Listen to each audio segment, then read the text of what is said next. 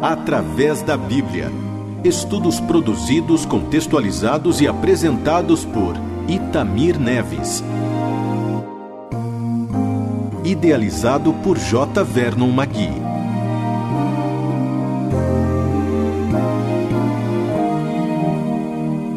Querido amigo, no programa de hoje o nosso alvo é estudarmos todos os 46 versículos do capítulo 27.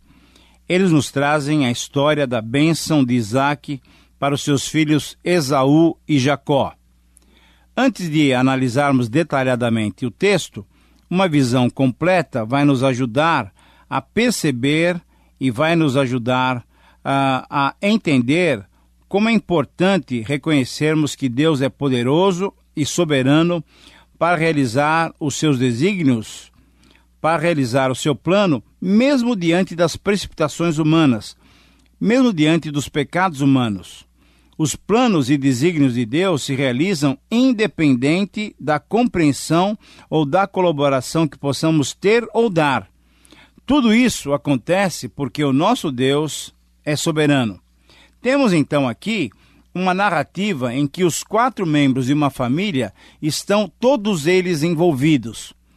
Como verificaremos, alguns pecados são claramente percebidos: mentira, engano, decisões baseadas na preferência pessoal, rancor, amargura, ódio, desejo de vingança, enfim, um número tão elevado de pecados que parece não se tratar de um relacionamento entre pai, mãe e filhos.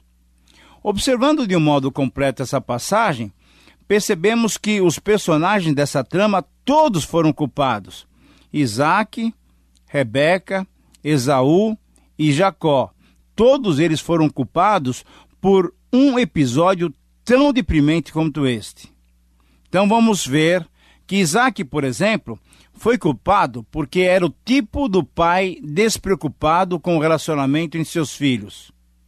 Sabendo ou não do direito de primogenitura que Isaú desprezou, vendendo-o para Jacó por um prato de comida, mas sabendo que desde o nascimento havia uma profecia de que o mais velho serviria o mais moço, Isaac, mesmo assim, quis abençoar Isaú, o mais velho, porque era seu preferido, porque ele lhe preparava refeições saborosas. Como pai, numa hora tão decisiva, ele deixou-se levar pelo sentido do paladar. Esaú também foi culpado porque, tendo direito à primogenitura, ele desprezou-a. Ele vendeu ao seu irmão por um prato de lentilhas.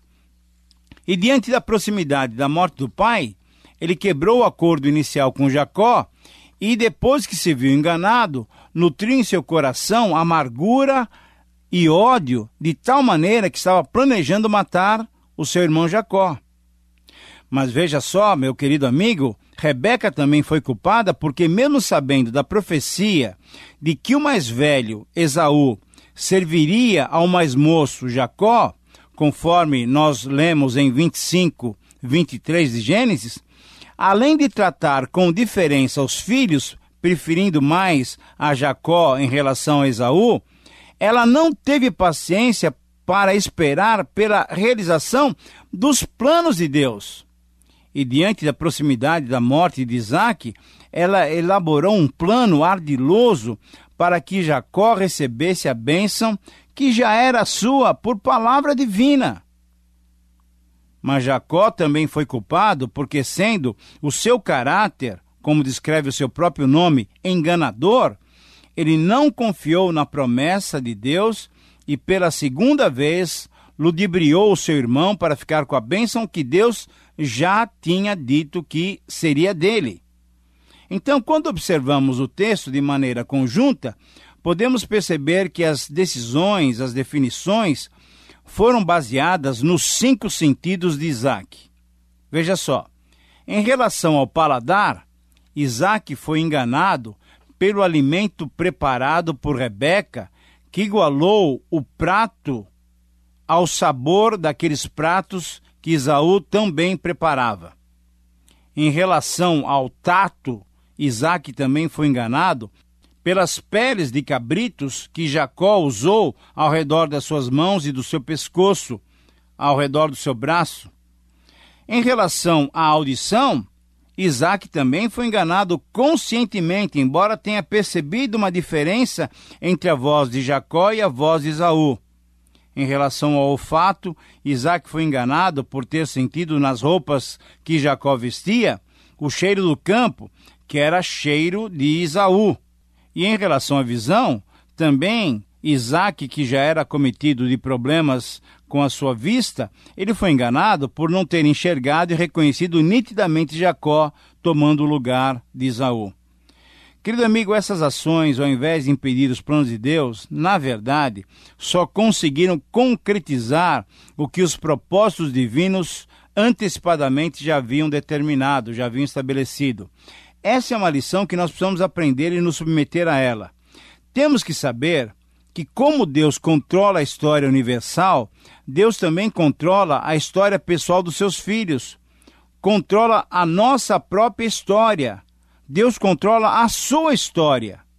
Se agimos precipitadamente, em ansiedade, não confiando em Deus, não tendo fé em Suas promessas e querendo determinar o tempo certo para os acontecimentos, nós perdemos a oportunidade de vermos as ações maravilhosas de Deus. Nós perdemos a bênção de descansarmos nele e ver as suas grandes e criativas realizações. Portanto, para desfrutarmos daquilo que Deus quer nos dar, é necessário termos em mente dois textos da palavra de Deus. Agindo eu, quem o impedirá? Palavra de Deus em Isaías 43, 13. E ainda em Salmo 46, 10, Aquietai-vos e sabei que eu sou Deus. E sabe por que eu e você temos que ter essas atitudes? Porque Jeremias nos ensinou assim. Lamentações 3, 25 e 26 Jeremias diz o seguinte: Bom é o Senhor para os que esperam por ele, para a alma que o busca. Bom é aguardar a salvação do Senhor, e isso em silêncio. Muito bem, podemos então olhar agora o texto detalhadamente e os acontecimentos aqui narrados vão nos ajudar a entender melhor as lições e os princípios para as nossas vidas. Embora tenhamos somente em 35, 28 e 29 o relato da morte de Isaac, que viveu 180 anos, o texto dos versículos 1 a 4 desse capítulo 27 nos mostram que Isaac já estava envelhecido e tinha um problema de visão. Provavelmente esses acontecimentos ocorreram quando Isaac tinha por volta de 137 anos.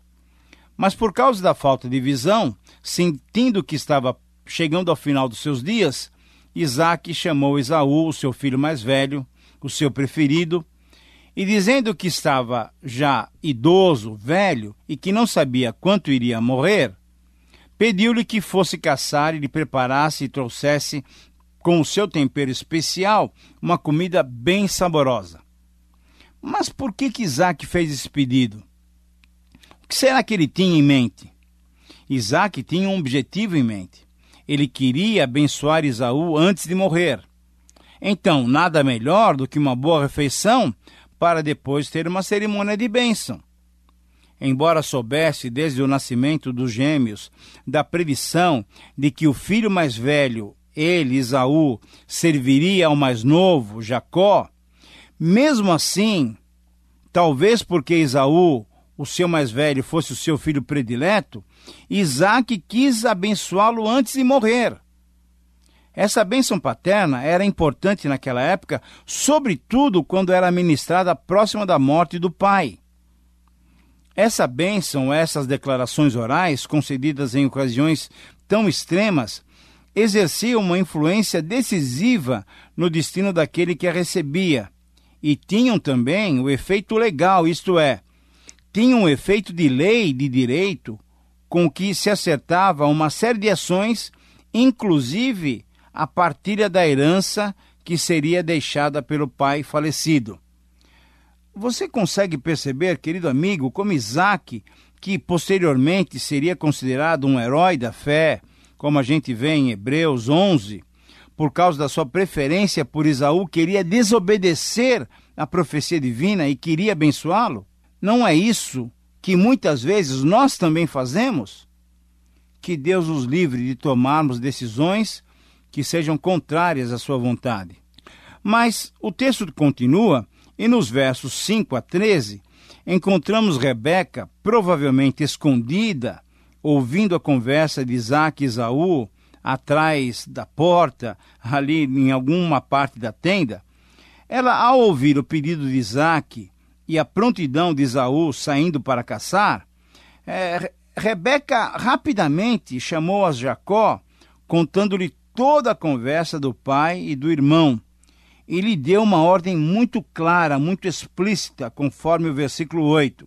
Agora, pois, filho meu, atende as minhas palavras com que eu te ordeno. Você está percebendo?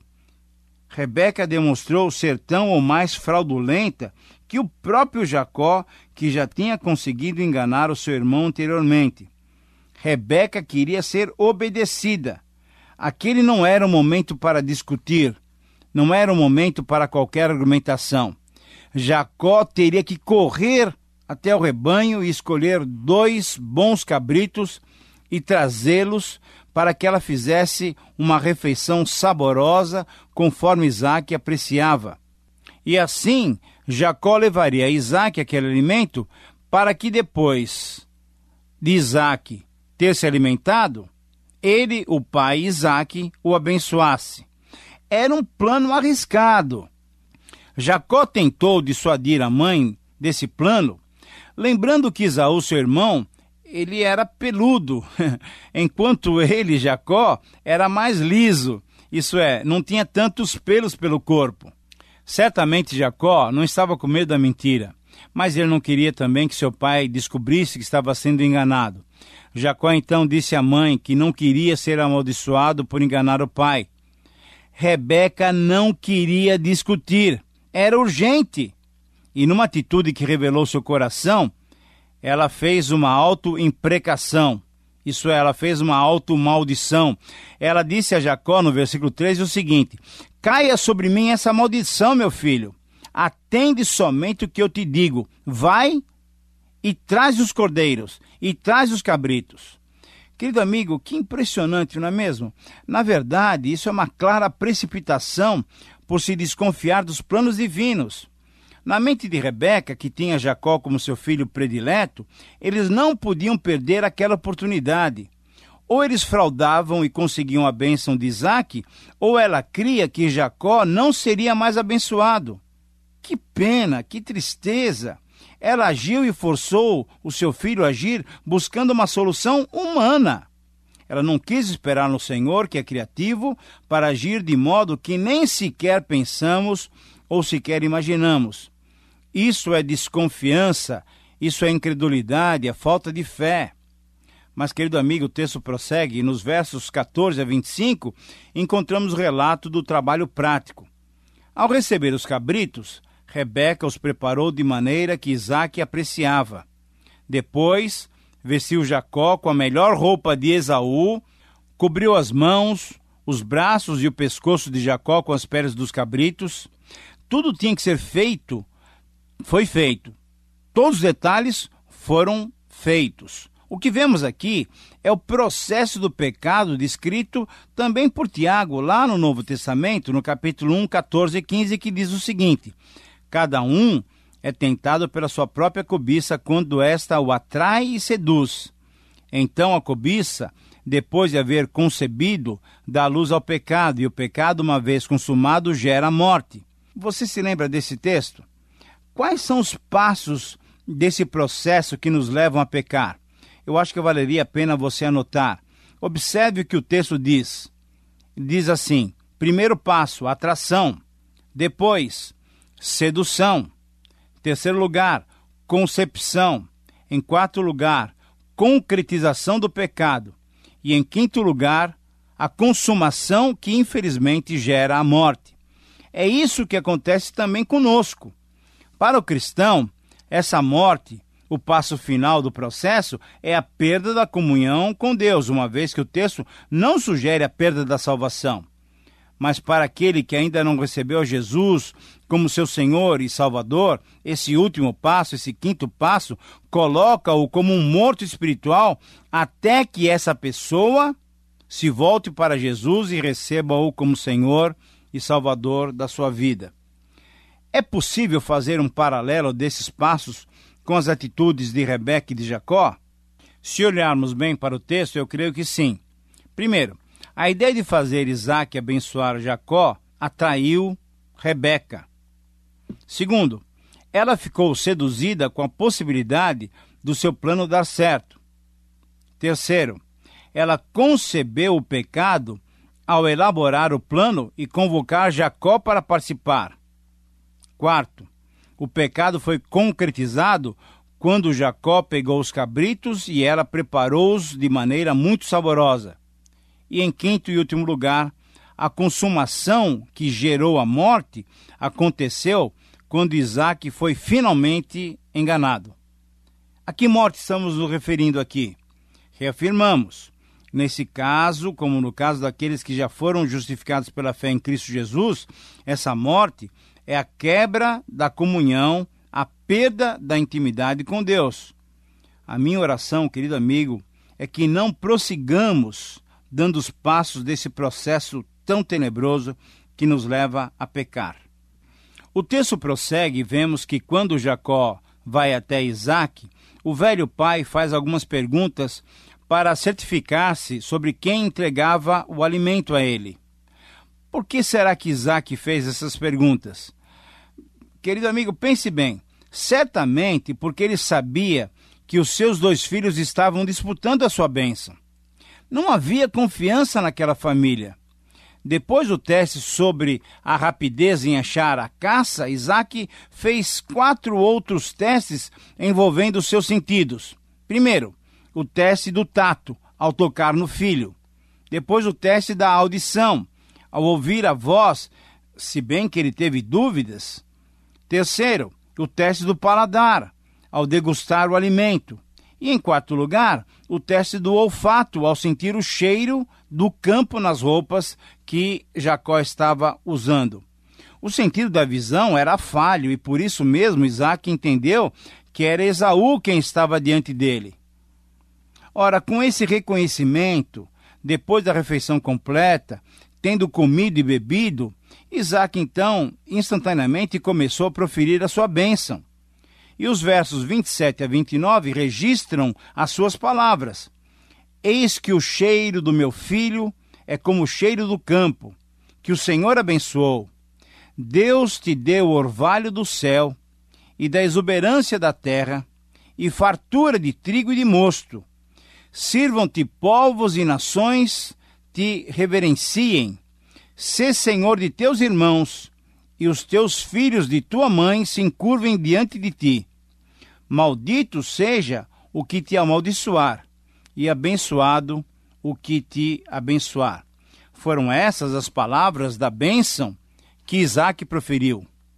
Querido amigo, você percebe que Isaac, ao proferir tal bênção, sem saber que estava abençoando Jacó e não Esaú, na verdade, ele estava cumprindo o que Deus já tinha ordenado.